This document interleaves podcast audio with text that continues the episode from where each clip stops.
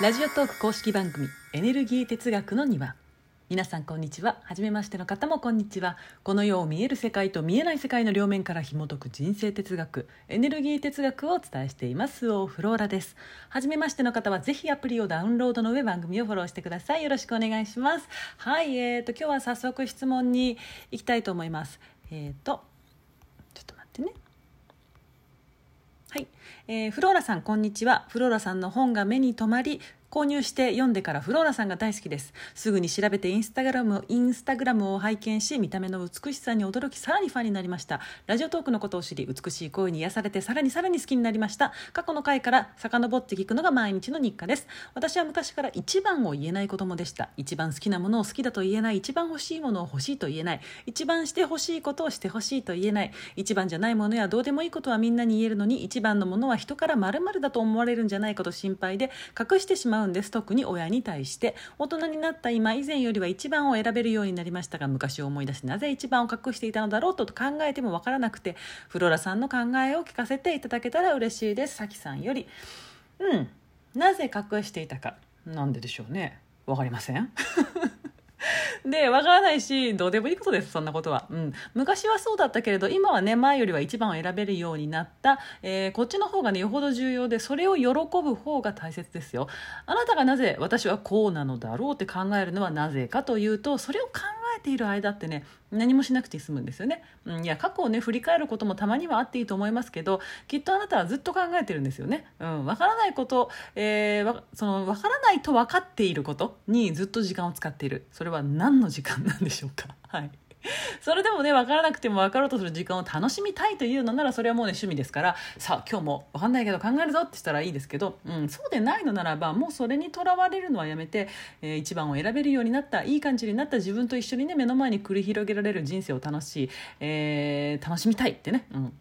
えー、過ごしていったらねいいと思うんですよ、うん、それを考えるのをやめたらいいと思います。わからないものはわからないし万が一分かったところでなんだろうっていう話なんですね。分かってもすっきり解決ってならないと思いますよ、うん、こういう過去に原因を求める人にありがちなのが自分のこの問題は、えー、全て解決できるはずと思ってるね。自分のその今抱えてる問題っていうものは全部解決できるものだと思ってるわけですよ、うん、そんなわけないじゃん。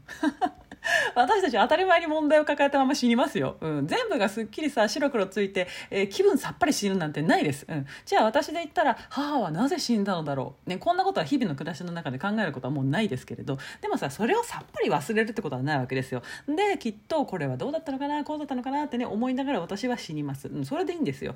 そんなねさまつなことにとらわれていやさまつですよもうそんなことは、うん、そんなことにとらわれて自分を幸せにすることに躊躇するなんてね絶対に私は嫌だしそれをすることは、えー、エネルギー視点で見てもね不自然なことなんですよ。だからしません。しませんというかもうできない、うん、私とても整って生きているので。でもしかしたらこの回答を聞いてねあのなんてひどいことを言うのだろうと思ったかもしれませんが自分がありのままの状態で生きられるようになると、えー、言っている意味があの本当分かりますからもしし今分からなかったとしてもあそうなんだなと思っていてください、うん、それでいいと思います、はい、過去と未来をね行ったり来たりして目の前の現実を見られないってね自分の人生を生きていないということですから、ね、自分の人生の上に立ってないわけですよ。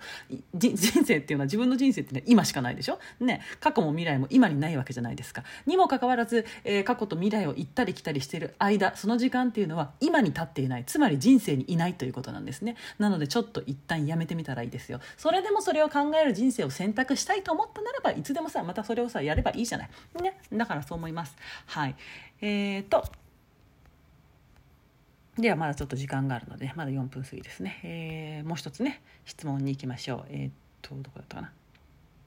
フローラ様はじめまして。ご著書を拝見し十数年ぶりに何とも読み返したい本に出会えたことに嬉しくなりました。お花のように美しい方で本当のことを伝えてくださるフローラさんいつもありがとうございます。質問です。私は息子が1歳の時に離婚しました。先日彼、えー、息子さんですね。現在13歳に元夫の名前を聞かれ本名を伝えるのが怖くて元彼の名前を言ってしまいました。いつか会いたいと言った時は子供の選択に任せようと思いつつ漠然とした恐れが胸の奥にあります。嫌いで二度と会いたくない。紙紙一枚の離婚がこんなに大変なものか。といった苦痛があったから私自身はもうつながりを持ちたくないと思っています。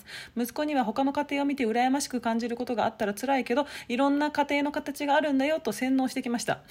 フローラさんだったらどうと、えー、捉えられますか？えー、悦子さんより。うんとですね。嘘をついたのは良くないですね。うん。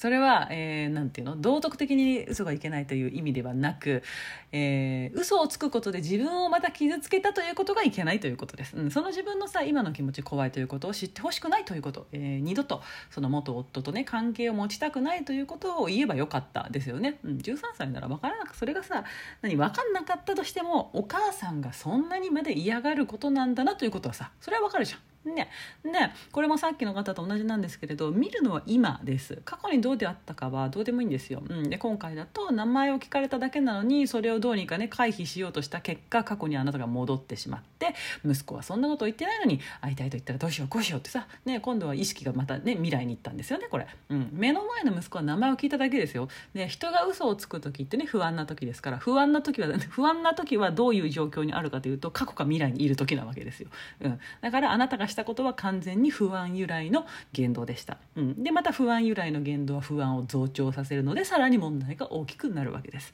なので今できることは息子さんに本当はその名前じゃないということを言ってでも言いたくないと。本当の名前は言いたくないと。で本当に辛い思い出だったからっていうことを伝えたらいいのではないかなと思います、うん。こうやってね、あのー、問題というのは今から目をそらした瞬間に起きるんですよ。で多くの人が完璧主義で白黒つけたがりで、えー、できもしないくせに自分の人生に期待すぎてるんですね。うんとね人生はもう50%でいいんです。もう60も70もいらない。何でも半分できたら上出来です。で半分できる。それをたくさん集めていく人生50をたくさん集めていく人生と10がたくさん、えー、90が1つみたいな人生どっちがいいですか？ね？50なんて平凡で嫌だわと思いますか？何言ってんだよその平凡な人生を歩むのが難しくてみんな悩んでるのにさ。ね？もっと自分に対して期待を下げましょう。それができるようになったらどこか1箇所だけねできるようになってからだよ。どこか1箇所だけ100を目指してやってみるとかねしたらいいです。それは苦しみではなく楽しみになりますからね。というわけでおしまい。はい。よしそれでは皆さん今日もお疲れ様でした。私も疲れた。えー、でもまだ頑張る。はい。ちょっとあの現実逃避のために ラジオトークを撮りました。やりたくない。頑張る。はいそれでは皆様、えー、ごきげんよう。スオフローラでした。バイバイ。